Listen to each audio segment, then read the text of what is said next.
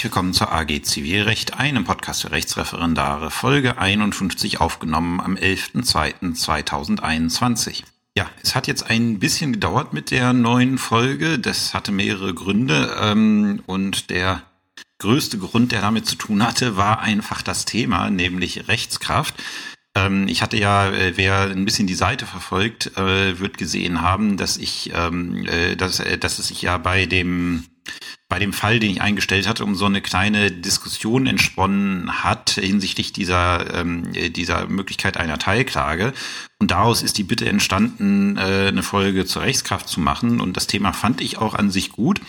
Und als ich dann die Folge vorbereitet habe, habe ich festgestellt, ach hey, also da mit dem Thema habe ich mir nicht unbedingt einen Gefallen getan, weil ich habe dann, also wer, wer sich mal den Spaß machen möchte, äh, kann ja mal im Zöller die Kommentierung zu vor 322 lesen, also die Vorbemerkung zu 322 äh, ZBO, äh, wo die ganze Rechtskraft auch teilweise grundlegend erklärt wird. Und ich habe das Ding so oft in die Hand genommen und gelesen.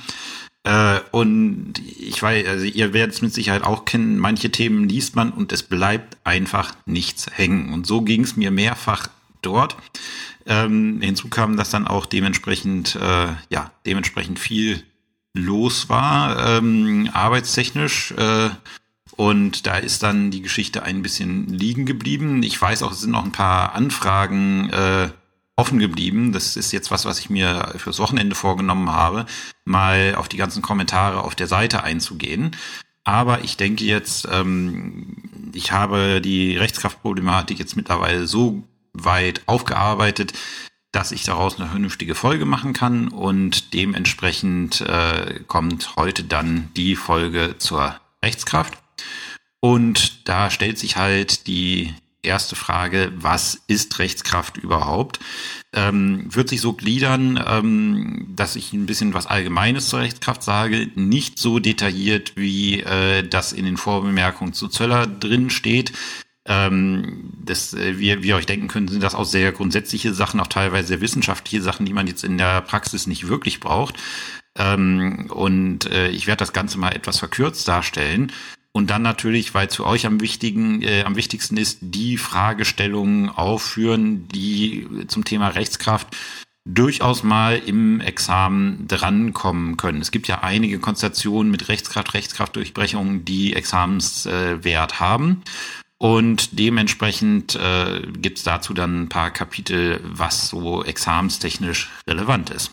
Ja, die erste Frage, die sich stellt, äh, ist, ähm, was ist Rechtskraft überhaupt? Warum brauchen wir das?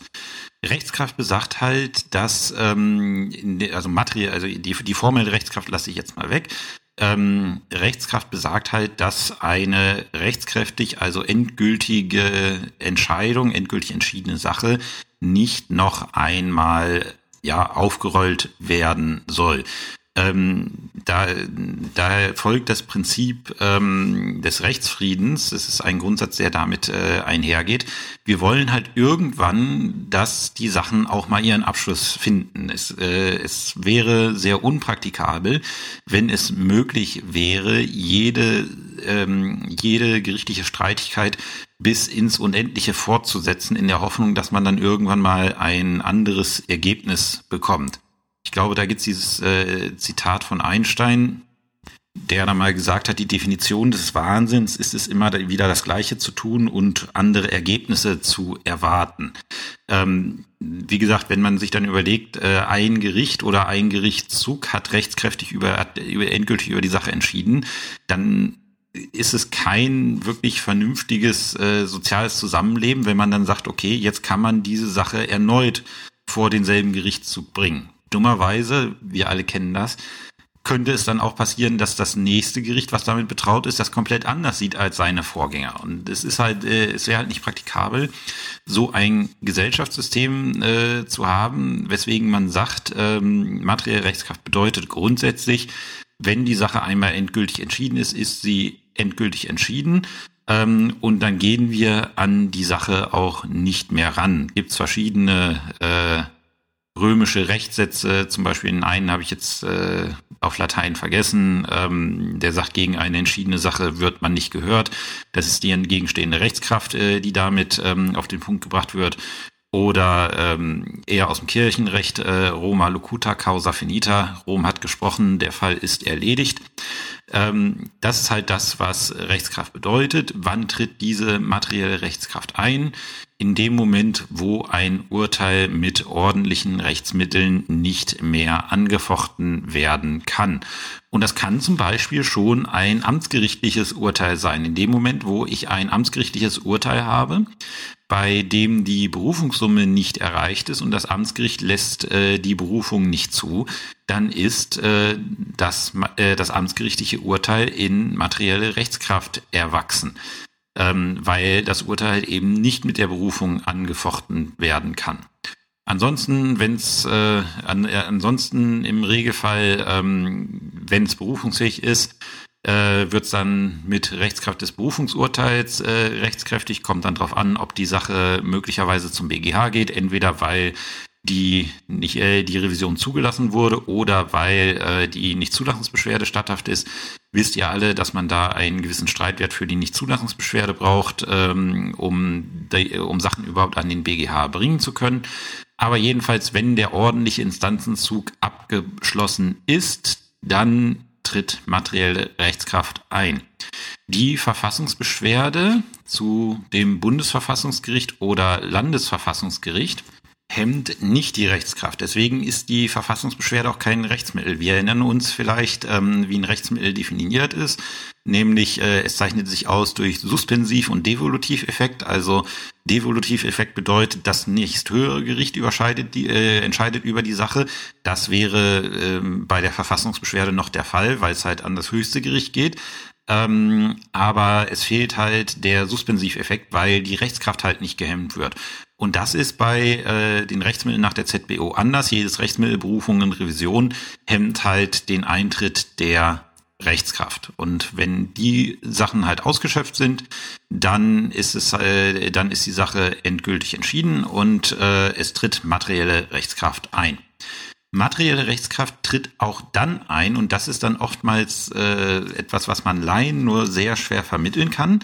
Ähm, materielle Rechtskraft tritt auch dann ein, wenn das Urteil materiell rechtlich falsch ist oder vielleicht auch tatsächlich falsch ist, ähm, weil sich herausstellt, das Gericht hat falsche Tatsachen zu, äh, zugrunde gelegt, äh, hat die Beweisaufnahme falsch gewürdigt oder wie auch immer. Ähm, das ist aber so grundsätzlich erwachsen oder nicht nur grundsätzlich auch fe äh, auch fehlerhafte Urteile erwachsen in Rechtskraft und gerade fehlerhafte Urteile müssen auch in Rechtskraft erwachsen, weil ähm, da hat der Gesetzgeber halt eine Wertungsentscheidung äh, getroffen, dass er dem Rechtsfrieden Vorrang gegenüber der materiellen Gerechtigkeit äh, gibt. Eben um nicht diese ewigen Prozesse führen zu müssen. Irgendwann muss Schluss sein. Das kann natürlich in Einzelfällen, ähm, wie sagt man, äh, in Einzelfällen unbillig sein, wenn man wirklich eine Entscheidung hat, der auf die Stirn geschrieben steht, dass sie falsch ist, die teilweise vielleicht sogar mit äh, strafrechtlich relevanten Mitteln, Klammer auf Prozessbetrug, Klammer zu, ähm, zustande gekommen ist. Äh, da kann das natürlich sein, dass äh, man sagt, dieses Ergebnis ist nicht hinnehmbar und dann sind wir in dem Bereich, wo wir sagen, okay, hier schieben wir die Rechtskraft im Ausnahmefall beiseite ähm, nämlich äh, die Entscheidung, ob wir hier eine Rechtskraftdurchbrechung vornehmen. Das ist das System. Grundsätzlich sagt der Gesetzgeber, irgendwann ist Schluss, materielle Rechtskraft ist eingetreten, der Fall ist erledigt, wir beschäftigen uns nicht mehr damit. Aber in Ausnahmefällen, äh, und wir beschäftigen uns auch nicht mehr damit, selbst wenn es falsch entschieden wurde, aber in Ausnahmefällen machen wir von diesem Grundsatz Ausnahmen, weil wir sagen, wir können mit diesem falschen Ergebnis, das ist so unbillig, ähm, damit können wir nicht leben. Hier müssen wir ausnahmsweise eine Ausnahme von der Rechtskraft machen. Und das sind dann die Fälle der Rechtskraftdurchbrechung, wo man auch nach rechtskräftiger Entscheidung wieder an das Urteil ran kann. Das ist so ganz kurz ähm, abstrakt äh, ja aufgerissen das Spannungsfeld, in dem wir uns hier befinden, wenn wir über Rechtskraft uns unterhalten. Ähm, und dann wollen wir einmal schauen, wie ist es denn, ähm, was genau erwächst jetzt in Rechtskraft, wie weit geht das, was umfasst die Rechtskraft, ähm, welche Auswirkungen hat die Rechtskraft. Ähm, und im dritten Schritt werden wir dann auf Einzelfälle zu sprechen kommen der Rechtskraftdurchbrechung. Ähm, und das sind dann auch im Regelfall die Dinge, die äh, examensrelevant sind, weil Rechtskraft tritt eigentlich im Examen immer dann auf, ähm, wenn ihr, ihr also es ist, ist im Regelfall so, dass ihr dann in der Klausur erkennen müsst, okay, wir haben hier irgendwas, was rechtskräftig ist. Und dann müsst ihr möglicherweise meistens in der Anwaltsklausur einen Weg finden, wie kommen wir ähm, äh, wie, wie kommen wir jetzt in diesen Bereich, wo, äh, dass wir diese Rechtskraft durchbrechen? Und das ist jetzt halt so der Fahrplan für die nächsten Minuten. Jetzt als nächstes schauen wir uns einmal die Rechtskraft genauer an. Ja, welche Folgen hat die Rechtskraft und was genau umfasst eigentlich die Rechtskraft? Äh, nur um das nochmal ganz klarzustellen, in der Folge hier rede ich über die materielle Rechtskraft, nicht über die formelle Rechtskraft. Also, was erwächst überhaupt in Rechtskraft? Und das ist grundsätzlich, kann man sagen, Urteile, und zwar Endurteile, soweit sie eine Entscheidung über einen Streitgegenstand endgültig treffen. End, das endgültig ist wichtig. Da fallen zum Beispiel ähm, Urteile ähm, raus, die nur über Prozessvoraussetzungen entscheiden, also Prozessurteile in denen die Klage als unzulässig abgewiesen wird. Ähm, bedeutet, äh, wenn eine Klage als unzulässig abge äh, abgewiesen wird, kommt das Gericht ja überhaupt nicht dazu, über einen Streitgegenstand zu entscheiden. Und deswegen kann ich eine unzulässige Klage jederzeit wieder erheben, wenn ich dann zum Beispiel das Zulässigkeits, äh, den Zulässigkeitsmangel beseitigt habe. Das Merkmal endgültig, das schmeißt Urteile raus, die nicht endgültig über einen Streitgegenstand entscheiden. Und deswegen ähm, erwachsen Urteile im einzweigen Rechtsschutz nicht in Rechtskraft. Weil der einzweige Rechtsschutz ähm, von seinem Wesen her ist ja nur auf eine vorläufige Regelung bedacht und nicht auf eine endgültige Regelung. Ähm, und deswegen kann, können solche Urteile nicht in materielle Rechtskraft erwachsen. sonst würde es ja bedeuten, der vorläufige Prozess erwächst in Rechtskraft und dann könnte man im endgültigen Prozess in der Hauptsache, den könnte man gar nicht mehr durchführen, weil die Rechtskraft äh, des einzweige Rechtsschutzes dagegen steht. Das wäre widersinnig. Deswegen fliegt dann ähm, der einzweige Rechtsschutz raus. Äh, Im Einzelfall, das sind aber Einzelfälle, die ich jetzt hier nicht weiter vertiefen möchte, können auch andere Entscheidungen wie Urteil, äh, wie Beschlüsse oder Verfügungen in Rechtskraft erwachsen, aber das ist, ähm, das wird dann wieder sehr wissenschaftlich äh, und bringt euch nicht weiter. Deswegen erwähne ich das hier nicht weiter. Was sind die Wirkungen der Rechtskraft? Ähm, die Wirkung der Rechtskraft bedeutet, Erstmal grundsätzlich darf ich denselben Streitgegenstand nicht noch einmal rechtshängig machen. Also wenn ich auf etwas klage und die Klage wird rechtskräftig abgewiesen, dann kann ich nicht, kann ich erstmal nicht nochmal losgehen ähm, und sagen, äh, hier, ähm, ich möchte, ich möchte das jetzt nochmal einklagen. Ich meine, ich kann es machen, aber dann wird mir das Gericht sagen, die Klage ist unzulässig, weil dem, äh, weil dem Recht, äh, weil der Entscheidung entgegenstehende Rechtskraft entgegensteht. Ähm, das ist das, was noch alle kennen. Ähm, und das bedeutet, ich darf auch das, zum Beispiel das kontradiktorische Gegenteil nicht nochmal rechts, äh, nicht nochmal rechtshängig machen, weil äh, das abgeschlossen ist. Das ist die erste Wirkung, die Rechtskraft umfasst. Die nächste Wirkung ist, dass soweit Rechtskraft besteht, nicht alles, was in einem Urteil steht, erwächst auch in Rechtskraft. Da kommen wir im, äh, kommen wir gleich dazu. Ähm, aber soweit Rechtskraft besteht, äh, darf äh, darf ein anderes Gericht nicht anders entscheiden. Ein Beispiel dazu, wir gehen davon aus, wir haben einen Kaufvertrag und der ähm, Kläger macht äh, die Rückabwicklung des Kaufvertrages gerichtlich geltend und hat damit Erfolg. Ähm, weil die Sache mangelhaft, äh, weil die Sache mangelhaft gewesen ist ähm, und der Beklagte wird dann verurteilt, ähm, den äh, die Sache Zug um Zug gegen Zahlung des Kaufpreises zurückzunehmen. Damit bejaht, in dem Moment, wo ein vertragliches Rücktrittsrecht bejaht wird, bejaht das Gericht ja auch einen Vertrag zwischen beiden Parteien. Damit, ähm, und wir gehen jetzt davon aus, diese Entscheidung wird rechtskräftig. Und dem Beklagten fällt dann ein, ja, aber auch wenn die Sache mangelhaft gewesen ist, wie zum Beispiel eine Wohnung, hat der Kläger des Vorprozesses die doch eine Weile genutzt, hat sich deswegen Aufwendungen erspart und muss sich dann diese, ähm, muss dann Aufwendungsersatz äh, leisten oder Wertersatz oder was auch immer. Jedenfalls aus diesem Rückgewehr-Schuldverhältnis, also aus der aus der Nutzungsdauer dieses ähm, äh, dieses Vertrages äh, entstehen Ansprüche, die dem Beklagten dann zustehen, die er dummerweise nicht im Wege der Aufrechnung oder des Zurückbehaltungsrechts geltend gemacht hat. Und er entscheidet sich jetzt nochmal zu klagen, ähm, dann kann das Gericht, was jetzt den Zweitprozess hat, äh, kann nicht hergehen und sagen, ich weise die Klage des jetzigen Klägers, vormaligen Beklagten ab, weil überhaupt kein Vertrag zwischen den beiden Parteien besteht. Ähm, denn soweit das Zweitgericht oder jedes andere Zivilgericht ein ähm, den Streitgegenstand, über den rechtskräftig erkannt wurde, als Vorfrage zu behandeln hat, muss dieses Gericht den äh, die rechtskräftige Entscheidung zugrunde liegen, selbst wenn es sie eigentlich anders sieht. Ähm, das sind die weiteren Wirkungen der Rechtskraft, die ähm, weniger bekannt sind ähm, und in ihren Feinheiten auch, ja, da ist dann immer schwer zu sagen, was ist jetzt noch Streitgegenstand, über den entschieden wurde ähm, und was sind Vorfragen, die nicht bindend entschieden wurde. Das ist der, das, da muss man dann wirklich sich sehr tief mit dem Urteil auseinandersetzen, ähm, um festzustellen, was äh, denn überhaupt äh, hier von der Rechtskraftwirkung erfasst ist äh, und damit bindend ist und was eben nicht von der äh, Rechtskraft erfasst ist und damit nicht bindend ist. Äh, das ist, äh, das ist auch in der Praxis ist das unheimlich schwer, das ähm, genau festzustellen.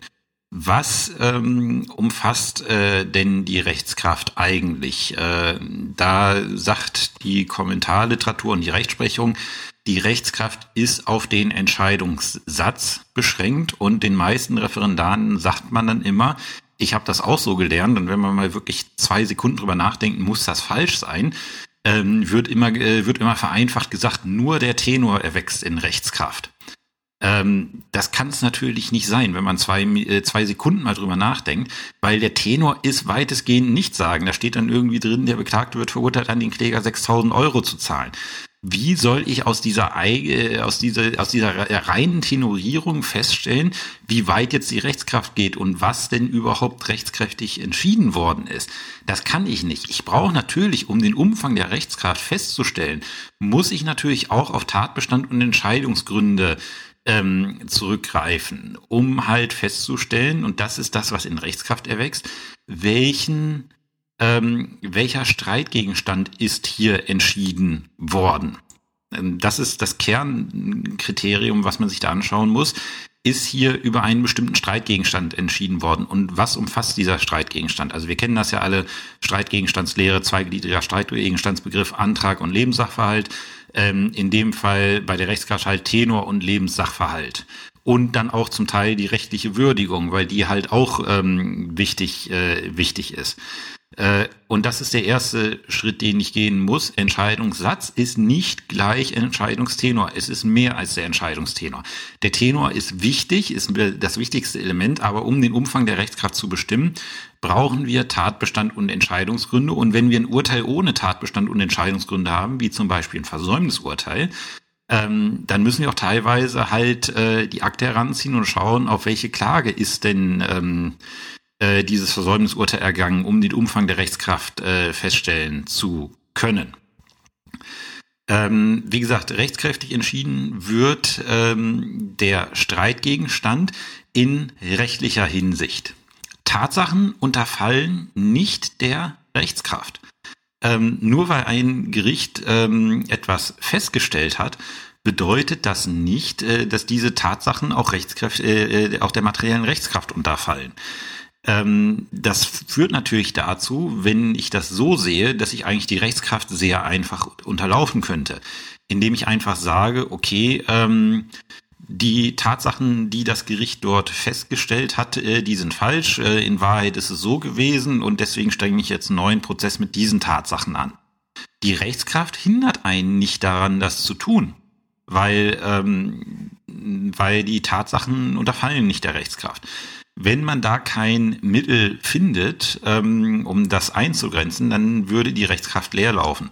Und deswegen ähm, unterfallen Tatsachen zwar nicht der Rechtskraft, aber der sogenannten Tatsachenpräklusion. Also Tatsachen, ähm, die bei Erlass des Urteils bekannt sind oder hätten bekannt sein müssen, kann ich nicht in einem neuen Prozess vorbringen. Also äh, ich, ich habe vielleicht möglicherweise äh, Tatsachenvortrag gehabt, den ich hätte vortragen können, den habe ich nicht vorgetragen, deswegen ist die Entscheidung so ausgefallen, wie sie ausgefallen ist. Dann kann ich grundsätzlich jetzt nicht nochmal hergehen und diesen Sachvortrag dann später bringen, weil das hätte ich dann vorher machen müssen. Ähm, und dieser Grundsatz, dass ähm, es, es gilt zwar grundsätzlich der Grundsatz, dass die äh, Tatsachenpräklusion nur so weit ge geht und damit auch die Rechtskraft nur so weit geht, ähm, wie äh, sie dem Gericht auch vorgelegen hat. Ähm, aber um halt sowas zu vermeiden, wird halt gesagt, alle Tatsachen, die zu diesem Zeitpunkt existiert haben, es ist egal, ob die bekannt gewesen sind oder nicht. Alle Tatsachen, die bis zum Erlass des Urteils ähm, äh, bekannt, äh, nicht bekannt gewesen sind, sondern existiert haben und hätten vorgetragen werden können, sind in einem Zweitprozess dann präkludiert. Wem das Ganze jetzt bekannt vorkommt, ähm, der wird ein bisschen Zwangsvollstreckungsrecht gemacht haben, weil das ist ja auch der klassische Fall der Präklusion bei 767 äh, ZPO ähm, wo gesagt wird, diese äh, Tatsachen, die existiert haben, egal ob sie bekannt gewesen sind oder nicht, die berücksichtigen wir nicht. Das, äh, das macht auch insofern Sinn, weil 767 ist nicht ganz, aber es ist auch eine Art von Rechtskraftdurchbrechung, weil wir sagen, okay, wir gehen zwar nicht an den ähm, an den an das ursprüngliche Urteil wieder ran, weil das besteht ja, ähm, aber wir, äh, wir beseitigen aufgrund neuer Tatsachen möglicherweise seine Vollstreckbarkeit. Was im Endeffekt das gleiche ist, als wenn ich an das Urteil rangehen würde, zumindest in der Wirkung. Weil ich kann da, ich kann mit diesem Urteil dann nichts mehr werden. Ähm, aber da ist halt auch das Merkmal. Ihr, ihr kennt das alle. Aufrechnung, äh, Aufrechnung. Ähm, die Aufrechnungs, äh, die Aufrechnungserklärung wirkt auf die Aufrechnungslage zurück. Und wenn die Aufrechnungslage bestanden hat, egal ob ihr jetzt von einer Gegenforderung wusste oder nicht, ähm, habe ich Pech, äh, Pech gehabt. Vielleicht erklärt das dem einen oder anderen diese Präklusionswirkung, die wir bei 767 ZPO haben, mehr. Das ist halt äh, ein Auswuchs, äh, um die Rechtskraft zu schützen. Und äh, diese Tatsachen sind, also die Tatsachen, die das Gericht dann festgestellt hat, sind nicht rechtskräftig festgestellt. Aber die Tatsachenpräklusion, ähm, wer das mal näher nachlesen möchte, das ist äh, Zöller vor Paragraph 322 Randnummer 70. Die Tatsachenpräklusion führt halt dazu, dass ich halt die Rechtskraft nicht damit unterlaufen kann, dass ich jetzt andere Tatsachen vortrage. Ähm, was im Endeffekt letztlich im Ergebnis zum Gleichen führt, aber dogmatisch ist es was anderes. Das eine ist knallharte Rechtskraft und das andere ist halt eine Präklusionsentscheidung. Und nur Tatsachen, die wirklich neu sind, die erst nach dem Urteil ähm, aufgetreten sind, die kann ich dann wieder berücksichtigen, um diese Tatsachenpräklusion zu unterlaufen und um ge äh, gegebenenfalls auch mal die Rechtskraft zu durchbrechen. Bestes Beispiel, äh, weil gesagt wird, okay, wenn diese Tatsachen damals nicht vorgelegen haben, dann konnte das damalige Gericht über diese Tatsachen nicht entscheiden, wenn sie nicht existiert haben. Das Gericht kann nur über das entscheiden, was existiert hat. Und in dem Moment, wo sich dann nach der Entscheidung ein neuer Sachverhalt ergibt, ähm, und zwar ein wirklich neuer Sachverhalt, nicht nur einer, der bis dahin unbekannt war, sondern einer, der danach entstanden ist, dann müssen wir auch wieder möglicherweise an die, äh, an die Rechtskraft ran. Und das sind dann halt äh, so Sachen, wo zum Beispiel die Vollstreckungsgegenklage anknüpft, ähm, die Regelung von 767, äh, 767 ZBO, ähm, oder halt auch die Wiederaufnahme Restitutions- oder Nichtigkeitsklagen, wobei eher Restitutions- und äh, Nichtigkeitsklagen eher so schwere Fehler im, äh, im Verfahren betreffen. Wir schauen uns die gleich nochmal genauer an. Ähm, und die Wiederaufnahmegeschichten eher Sachen ähm, ähm, betreffen, wo wirklich neue Tatsachen aufgetreten sind und wir sagen, okay, dann können wir auch an die Rechtskraft rangehen, weil diese Tatsachen konnte das Gericht damals nicht berücksichtigen. Wie weit geht eigentlich die Rechtskraft? Also wen bindet eigentlich die Rechtskraft? Und da ist es relativ einfach.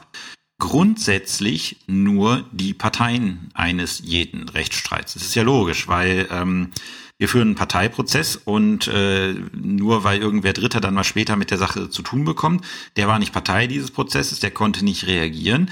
Ähm, und dementsprechend darf ihn grundsätzlich dieses Prozessergebnis auch nicht binden.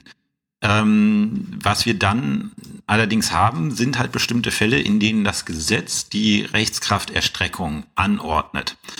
Und die Rechtskrafterstreckung ähm, ist etwas, was im Examen durchaus mal vorkommen kann. Und deswegen jetzt ein kurzes äh, Kapitel zur Rechtskrafterstreckung. Ja, Fälle der Rechtskrafterstreckung kann man im Endeffekt so definieren, dass äh, die, äh, die Rechtskraft grundsätzlich auf diese Fallkonstellation sich nicht erstrecken würde, ähm, aber das Gesetz angeordnet hat, dass dies doch ausnahmsweise der Fall gewesen ist. Ähm, ein Beispiel, was ihr alle kennt. Ähm, also es, es bedarf dann einer gesetzlichen ähm, Regelung, dass dort die Rechtskraft, äh, ja, dass eine Rechtskrafterstreckung stattfindet. Grundsätzlich würde es der Rechtskraft nicht unterfallen, aber das Gesetz sagt doch, in diesen Fällen unterfällt es doch der Rechtskraft. Ähm, das beste Beispiel ist Paragraph 322 äh, Absatz 2 ZPO, nämlich die Rechtskrafterstreckung auf die Aufrechnungsforderung. Äh, wir stellen uns vor, äh, der Kläger nimmt den Beklagten auf Zahlung in Anspruch und der Beklagte erklärt eine Primäraufrechnung. Ähm, und das Gericht kommt dazu, ja, die Aufrechnungsforderung ist begründet, dementsprechend weisen wir die Klage ab.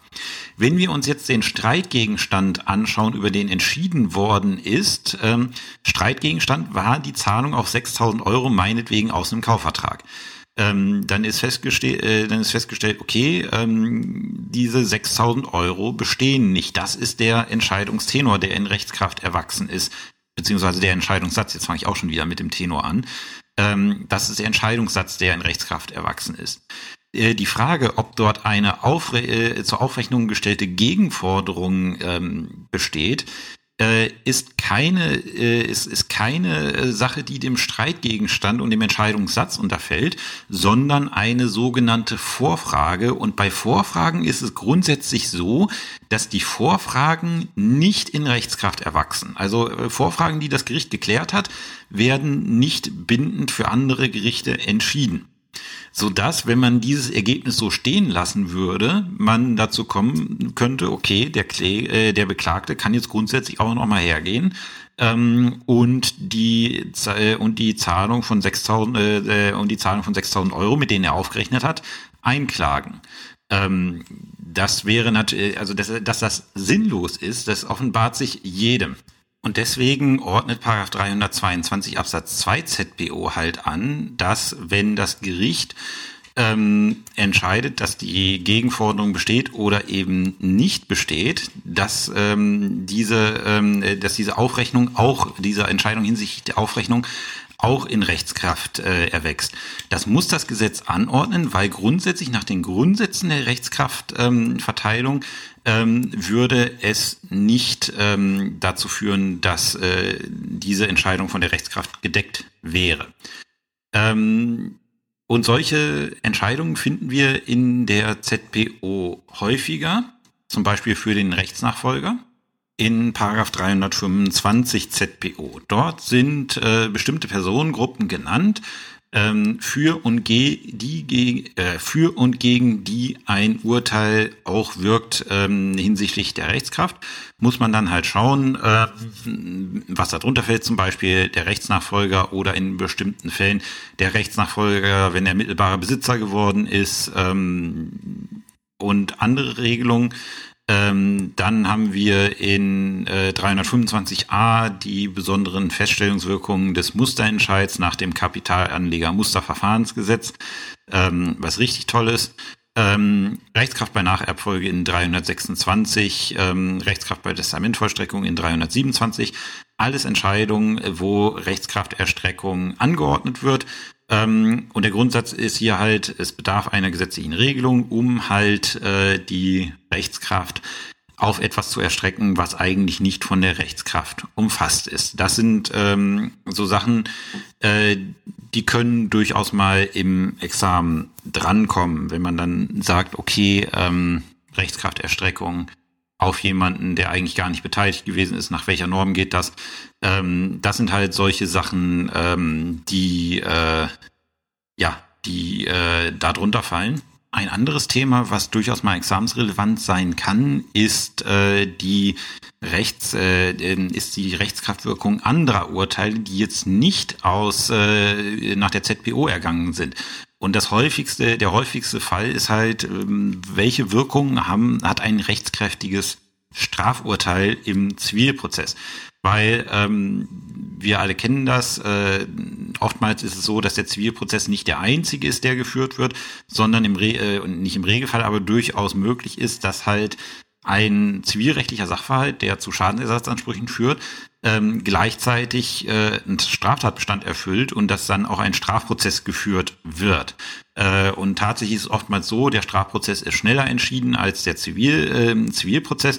Teilweise fängt, wird der Zivilprozess auch erst danach angestrengt oder direkt im Adhäsionsverfahren mit abgefrühstückt.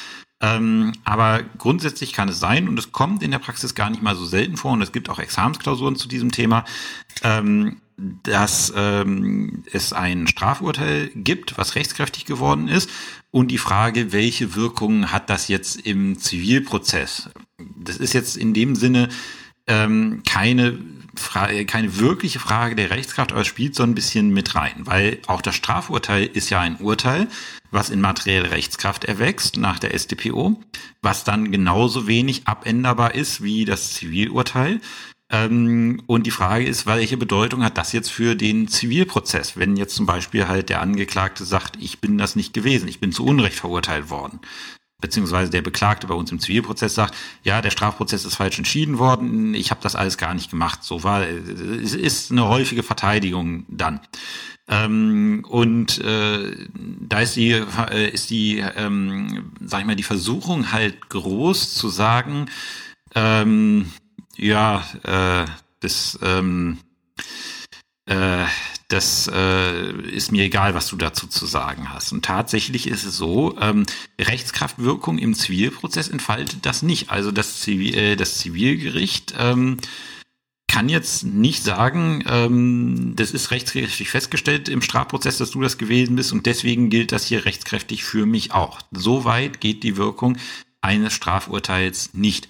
Es gab da mal ähm, eine gesetzliche Regelung zu, die das angeordnet hat, die gesagt hat, okay, ähm, wenn das im Strafprozess rechtskräftig festgestellt ist, äh, gilt das auch im Zivilprozess. Das hat die Sache ein bisschen einfacher gemacht. Äh, diese Regelung ist aber vom Verfassungsgericht für verfassungswidrig ähm, befunden worden. Damit ist sie weg. Ähm, und jetzt stellt sich halt die Frage, Rechtskraftwirkung nein. Hat das Ding vielleicht andere ähm, Auswirkungen? Und äh, da sagt die Rechtsprechung gut, es hat keine Rechtskraftwirkung, ähm, aber derjenige, zu dessen, also in Anführungszeichen zu dessen Gunsten es ergangen ist, im Regelfall der Geschädigte, kann dieses Urteil, was eine öffentliche Urkunde ist, in den Prozess als Beweismittel einführen. Ähm, und dieses Beweismittel erhöht dann die Darlegungslast ähm, des äh, äh, des Beklagten, also desjenigen, der im Strafprozess verurteilt worden ist, weil er muss dann ähm, substanziiert, nachvollziehbar und umfangreich, und zwar in einem Umfang wie das Strafurteil darlegen, wieso das Ding denn falsch ist. Und da fällt dann oftmals die Verteidigung, ich bin es nicht gewesen, es ist falsch entschieden worden, raus, sondern dann muss er schon wirklich da reingehen. Es gilt natürlich nur insofern, ähm, das Strafurteil auf Feststellungen zu den problematischen Punkten trifft, schweigt das Strafurteil zu bestimmten Verletzungsfolgen zum Beispiel und sagt der Beklagte, ich bestreite hier, dass diese Verletzungsfolgen eingetreten sind, dann ist logisch, wenn das Strafurteil dazu nichts sagt und oftmals sagen die dazu auch nichts, ähm, dann äh, muss ich da als Zivilrichter selber dran. Also ich muss schauen, wie weit das geht. Das ist eine Sache, ähm, die habe ich schon in Examensklausuren gesehen und sie ist auch praktisch relevant ähm, einfach wichtig zu sehen, keine Rechtskraftwirkung für das, ähm, äh, wie heißt es, für das äh, Zivilverfahren, sondern allenfalls auch Beweis- und Darlegungsebene relevant. Wir schauen uns jetzt nochmal die Diskussion an, die letztlich zu dieser Folge geführt hat, nämlich die, ähm, die Rechtskraftwirkung von Teilklagen. Ja, Teilklagen ist so eine Sache. Ich glaube, ich, ich hoffe, jeder weiß, was eine Teilklage ist. Ähm, Teilklage ist eine Prozesstaktik, um kostentechnisch ähm, das Kostenrisiko zu minimieren. Also beispielsweise, ich meine, ich habe einen Anspruch von sechs Millionen Euro. Ähm, da zahle ich ordentlich Gerichtsgebühren und auch ordentlich Anwaltsgebühren, wenn ich den einklage. Ähm, und äh, dann kann ich sagen, okay, um mein Risiko zu begrenzen, mache ich erstmal nur einen Teil von diesen sechs Millionen gelten, um dann halt den Streitwert nach diesem Teil zu bestimmen. In der Hoffnung natürlich, dass ich dann später äh, mehr geltend machen kann. Und da gibt's halt offene und verdeckte Teilklagen. Offene Teilklagen ist, da sagt der Kläger ganz offen, ähm, das ist, äh, das ist eine Teilklage. Ich meine insgesamt den Anspruch zu haben, ich mache aber erstmal nur diesen Teil geltend, um halt das Kostenrisiko zu minimieren. Verdeckte Teilklage ist, ähm, man sieht dem Ding das nicht an, dass es im Endeffekt nur eine Teilklage ist. Beispiel dürfte aus meinem Sachverhalt mit, ähm, äh, mit dem, dem Malerfall, den ich vor zwei Folgen ähm, erörtert habe, äh, dürfte das ein Fall sein, obwohl es eigentlich auch nicht so wirklich ist. Ähm, da hat sich, äh, wer sich erinnert, ähm, der, äh, der Kläger hat da eine vereinbarte Vergütung, hilfsweise aus Werkvertragsrecht die übliche Vergütung geltend gemacht. Äh, die vereinbarte Vergütung konnte er nicht beweisen und im Rahmen der Beweisausnahme hat sich dann ergeben, die übliche Vergütung liegt über dem, was der Kläger begehrt. Ähm, und der Kläger hat seinen Antrag nicht angepasst, sondern ist bei dem geblieben, was er ähm, haben wollte. Das ist eine sogenannte ähm, oder kann, ich weiß, ich weiß jetzt nicht, ob es wirklich eine klassische verdeckte Teilklage wäre, aber das passt, äh, passt insofern dazu. Ähm, und bei diesen Teilklagen ist, äh, also bei diesen offenen, verdeckten Teilklagen gab es früher einen kleinen Streit. Ähm, ob äh, wir, wir haben jetzt bei der verdeckten Teilklage den Fall, das Gericht entscheidet, ähm, in meinem Fall Zahlung 6.000 Euro, obwohl 7.000 Euro hätten verlangt werden können. Ähm, und die Frage ist jetzt, erwächst das in der Gestalt in Rechtskraft, dass man nicht noch die 1.000 Euro nachfordern darf. Ähm, und da hat, frü hat früher die Rechtsprechung, äh, früher die Rechtsprechung wohl gesagt, ich muss dann einen sogenannten Vorbehalt als äh, äh, Kläger anbringen, dass ich sage, ich behalte mir trotzdem vor, trotz dieses Urteils mehr geltend zu machen, wenn ich diesen Vorbehalt nicht bringe. Ähm, dann führt das dazu, dass ich äh, dass ich äh, diese Nachforderung nicht mehr erheben kann, weil dann rechtskräftig über den gesamten Streitgegenstand entschieden ist. Dann wäre das Urteil quasi so zu verstehen, dass 6.000 Euro zugesprochen werden und nicht mehr. Ähm, auf der anderen Seite, ähm, aktueller Stand der Rechtsprechung ist, und das ist aus meiner Sicht auch richtig, äh, der sagt, so einen Vorbehalt braucht man nicht. Ähm, man kann diese 1000 Euro oder was auch immer der überschießende Betrag ist, kann man auch nachträglich geltend machen. Ähm, und das ist aus meiner Sicht auch richtig, weil wenn man schaut, worüber hat das Gericht denn entschieden, es hat halt nur über diese 6000 Euro entschieden. Es hat über diese 1000 Euro, die möglicherweise dort noch im Raum stehen, hat es einfach nicht entschieden. Äh, dieser Streitgegenstand war nicht Gegenstand des Urteils. Und deswegen kann sich die Rechtskraft nicht daraus erstre darauf erstrecken, egal ob jetzt jemand einen Vorbehalt anbringt oder nicht. Und deswegen der aktuelle Stand der Rechtsprechung ist richtig. Ähm, und ähm, hinsichtlich der offenen Teilklage muss man dann halt schauen, ähm, inwiefern dort Rechtskraftwirkungen des Ersturteils eintreten. Ist ja oftmals so, man macht, äh, man macht diese Teilklage, um die Kosten zu begrenzen, in der Hoffnung, dass derjenige, der dann ähm, verurteilt wird, dann auch den Restbetrag zahlen wird, einfach um dieselbe Klage nochmal zu vermeiden. Ähm, jetzt gehen wir davon aus, wir haben irgendwie eine Klage, äh, eine Teilklage von 6.000 äh, von 6.000 Euro. Man klagt erstmal nur 1.000 Euro ein, würde man nie machen. Ähm, wäre wahrscheinlich auch unzulässig, weil ich, oder wäre vielleicht problematisch, weil ich damit die Zuständigkeit des Landgerichts unterlaufe.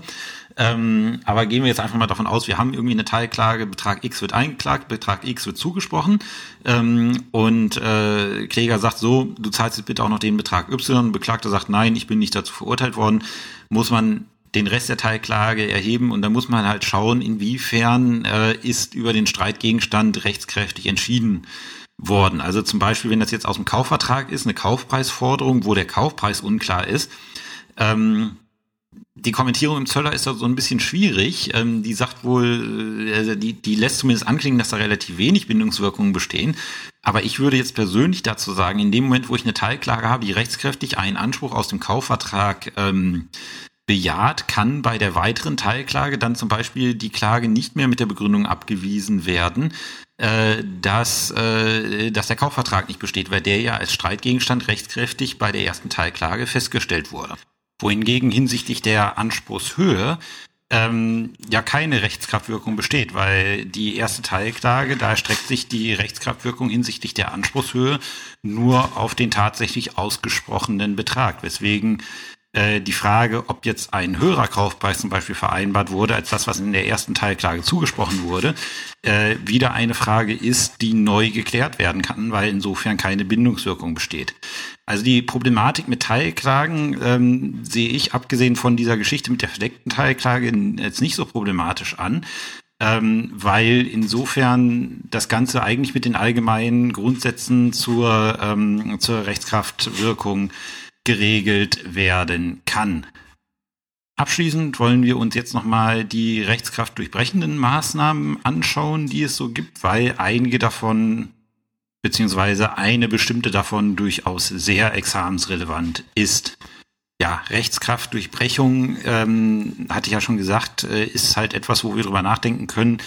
Nicht nur, wenn der Titel falsch ist, weil falsche oder falsche Urteile, falsche Vollstreckungstitel nehmen wir grundsätzlich äh, im Sinne des Rechtsfriedens hin, aber wenn wirklich elementare Prinzipien tangiert sind, dann muss die Rechtskraftdurchbrechung möglich sein. Und äh, der examensrelevanteste Fall ist halt die rechtskraftdurchbrechende Klage nach 826 BGB wegen vorsätzlich sittenwidriger Schädigung beim erschlichenen Vollstreckungstitel. Also wenn ich einen Vollstreckungstitel habe, das kann auch ein Urteil sein, der in sittenwidriger Weise erschlichen wurde. Dann kann ich in diesen engen Ausnahmefällen, weil es halt sittenwidrig und kriminell gewesen ist, kann ich die Rechtskraft durchbrechen mit der Klage nach 826 BGB, ähm, indem ich dann auf Unterlassung der Zwangsvollstreckung klage. Das ist einer der Hauptfälle im Examen. Wie gesagt, ist näher behandelt worden in den, ähm, äh, in den Folgen zum Zwangsvollstreckungsrecht. Ähnlich gelagert ist die Klage, die Vollstreckungsgegenklage nach 767 äh, ZPO. Ähm, die hat jetzt nicht in dem Sinne wirklich rechtskraftdurchbrechende Wirkung, weil wir rühren den Titel ja an sich nicht an, sondern der Titel, das Urteil bleibt ja bestehen. Aber wir beseitigen seine Vollstreckbarkeit. Und das machen wir ähm, als Korrektiv zur Rechtskraft. Äh, würde ich jetzt mal so beschreiben. Ich weiß nicht, ob das jemand schon so äh, formuliert hat. Aber das ist halt ein Korrektiv, weil wir sagen, okay, das Gericht hat alles, was bis dahin möglich war zu berücksichtigen, ähm, berücksichtigt oder auch eben nicht berücksichtigt, weil es nicht vorgetragen war. Aber da ziehen wir einen Schnitt. Und wenn jetzt irgendwann irgendwas nach diesem Schnitt passiert, was bisher keiner berücksichtigen konnte, dann muss es auch möglich sein, wieder zumindest an die Folgen dieses Titels ranzugehen. Und dann, wenn jetzt aufgrund neuer Erkenntnisse dieser Titel dann falsch wird, die Vollstreckbarkeit ganz oder teilweise zu beseitigen. Das sind so die beiden examensrelevantesten Geschichten. Was es dann noch gibt, ist die Abänderungsklage nach äh, 323 ZPO. Äh, das ist äh, also der große, der große Kernbereich dieser Vorschrift. Ähm, ist jetzt nicht mehr so relevant. Ähm, die hatte halt äh, wirklich viel, ähm, ähm, äh, ja, also ist häufig bei Zivilgerichten vorgekommen, als die Zivilgerichte noch für Unterhaltssachen zuständig waren, also für Familiensachen und sich das Ganze noch nach ZPO richtete. Da gab es öfters mal Abänderungsklagen. Aber ist halt so, wenn ich, äh, wenn ich ein Urteil habe, was zukünftige, äh, was ähm, äh, zu zukünftigen Leistungen verurteilt, zum Beispiel monatlich Miete zu bezahlen, und es passiert dann nach Rechtskraft irgendwas, ähm, was eine wesentliche Veränderung ähm, darstellt. Zum Beispiel äh, der, äh, zum Beispiel irgendwie, äh, es wird, wenn man den krassen Fall mal hat, es wird auf ähm, äh, es wird auf zukünftige Leistung einer Miete geklagt. Ähm, das wird auch ausgeurteilt, dass monatlich die und die Miete zu zahlen ist. Und nach Rechtskraft treten jetzt Mangel auf, Mängel auf, was dazu führt, ähm, dass die Miete gemindert ist. Ähm, dann kann man eine Abänderung dieses Urteils beantragen. Wie gesagt, das richtet sich nach 323 ZPO. Und dann haben wir zu guter Letzt äh, die Wiederaufnahmeverfahren, die die ZPO vorsieht, geregelt in 578 ZPO. Das sind die Restitutionsklage und die Nichtigkeitsklage. Die haben gemein, dass äh, da irgendwas wirklich massiv schief, äh, schiefgelaufen ist. Entweder im Verfahren, dass irgendwie das Gericht äh, massiv falsch äh, gehandelt hat äh, oder äh, dass eine Partei ähm, in krimineller Weise falsch gehandelt hat. Und da haben wir zunächst die Nichtigkeitsklage nach 579 Absatz 1 ZBO. Und wenn man sich die vier Nummern mal anschaut, da sieht man, da sind irgendwie wirklich elementare Sachen beim Gericht falsch gelaufen. Immer regelmäßig. Es hat irgendwie ein Richter oder mehrere Richter haben mitgewirkt, die nicht mitgewirkt haben durften. Zum Beispiel, das Gericht war nicht vorschriftsmäßig besetzt gewesen. Also es haben nicht die nach dem Geschäftsverteilungsplan zuständigen Richter mitgewirkt. Oder zum Beispiel, es haben zwei Proberichter an einer Entscheidung mitgewirkt. Oder ein Abgeordneter Richter und ein Proberichter. Darf auch nicht sein. Oder ein Richterkraftauftrags- und ein Proberichter. Alles Fälle, die nicht, äh, die nicht passieren dürfen. Das Gericht ist dann nicht vorschriftsmäßig besetzt. Ähm, dann, wenn äh, ein Richter Kraftgesetzes von der Ausübung des Richteramtes ausgeschlossen war, zum Beispiel er ist mit der Partei des Rechtsstreits, mit einer der Parteien des Rechtsstreits ähm, äh, verwandt gewesen, ähm, oder es hat ein Mitge Richter mitgewirkt, der, äh, der für befangen erklärt gewesen ist, oder eine der Parteien war nicht äh, vorschriftsmäßig ähm, vertreten und hat diese Prozessführung auch nicht ausdrücklich und stillschweigend genehmigt. Da ist irgendwas im Verfahren massiv schiefgelaufen. Man muss dazu sagen, die Nichtigkeitsklage ist, das ergibt sich aus 579 Absatz 2 ZPO, äh, subsidiär gegenüber den Prozess, äh, den Rechtsmitteln, die das, ähm, äh, die das äh, Verfahren schon selber mit sich bringt. Also wenn ich einen Richter ähm, äh, für Befa äh, als befangen ablehne, dann kriege ich ja einen Beschluss, äh, wie über einen Befangenheitsgesuch entschieden wird. Ähm, und äh, wenn ich gegen diesen Beschluss dann zum Beispiel nicht weiter vorgehe, dann kann ich natürlich nicht später mit der Nichtigkeitsklage kommen, wenn mir das Ergebnis dann doch nicht passt. Und dann haben wir noch äh, die Restitutionsklage. Äh, die Restitutionsklage, die greift dann ein, kann man so zusammenfassend sagen, wenn der Gegner der Partei ähm, irgendwie, also wenn entweder der Gegner der Partei sich extrem unredlich verhalten hat oder sonstige äh, Sachen schiefgelaufen sind im Verfahren, dass äh, irgendwie sich Sachen als falsch äh, herausgestellt haben. Muss sie unbedingt die Partei sein, die äh, betrogen hat, aber zum Beispiel ein Zeuge äh, äh, gelogen hat. Das ergibt sich ähm, aus 580 ZPO. Nummer eins, wenn der Gegner durch Beeidigung einer Aussage, auf die das Urteil gegründet ist, sich einer vorsätzlichen Verletzung der Eidespflicht schuldig gemacht hat. Klar, wenn die, wenn die Partei in der Parteivernehmung lügt und das kommt raus, dann kann natürlich das Urteil, auch wenn es rechtskräftig ist, keinen Bestand haben. Wenn eine Urkunde, auf die das Urteil gegründet ist, fälschlich angefertigt oder verfälscht war, klar, wenn ich, äh, wenn ich meine, äh, mein Urteil auf eine gefälschte Urkunde stütze, äh, kann das natürlich auch nicht funktionieren. Ist auch eine, weil dann ist ein verfälschtes Beweismittel ähm, äh, reingekommen und das darf auch nicht sein. Ähm, Nummer drei ist, wenn sich die Zeugen oder Sachverständigen einer Verletzung der, einer strafbaren Verletzung der Wahrheitspflicht schuldig machen und das wird äh, rechtskräftig ähm, festgestellt, äh, dann nee, äh, ist da auch die Restitutionsklage möglich. Ähm, oder wenn das Urteil äh, durch eine Straftat erwirkt worden ist, oder wenn das Urteil Nummer 5 quasi durch Rechtsbeugung ergangen ist.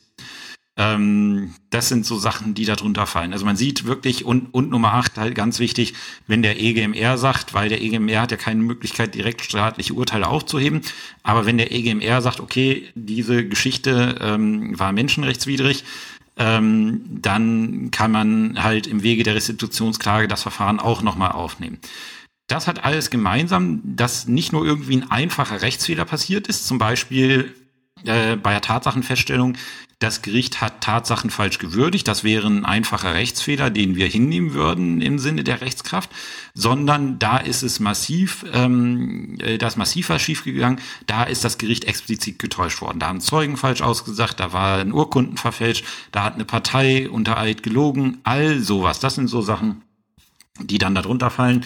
Und natürlich halt durch die Straftat fällt da auch der Prozessbetrug drunter. Wenn ich, äh, wenn ich ein Urteil durch Prozessbetrug erwirke, ist es logisch, dass ich damit rechnen muss, dass wir dieses Urteil wieder angehen.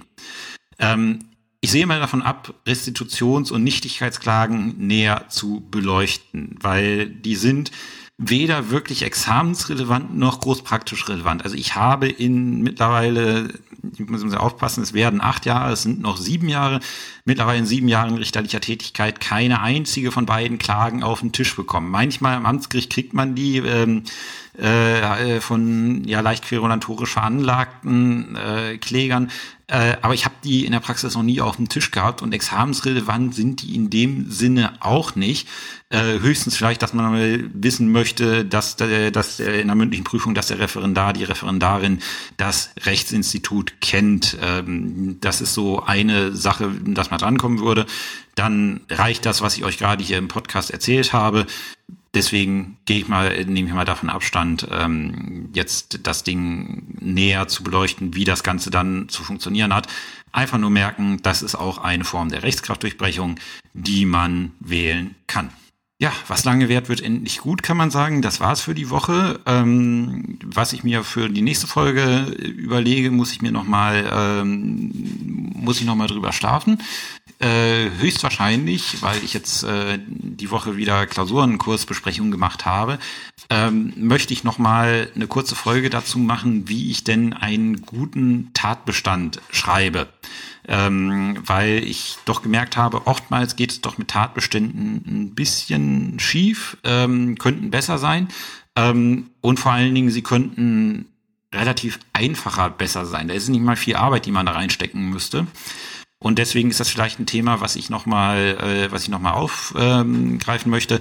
Aber vielleicht fällt mir bis dahin noch was anderes ein. Jetzt als nächstes liegt dann erstmal Strafrecht an, ähm, dass auch der strafrechtliche Podcast dann weitergeführt wird.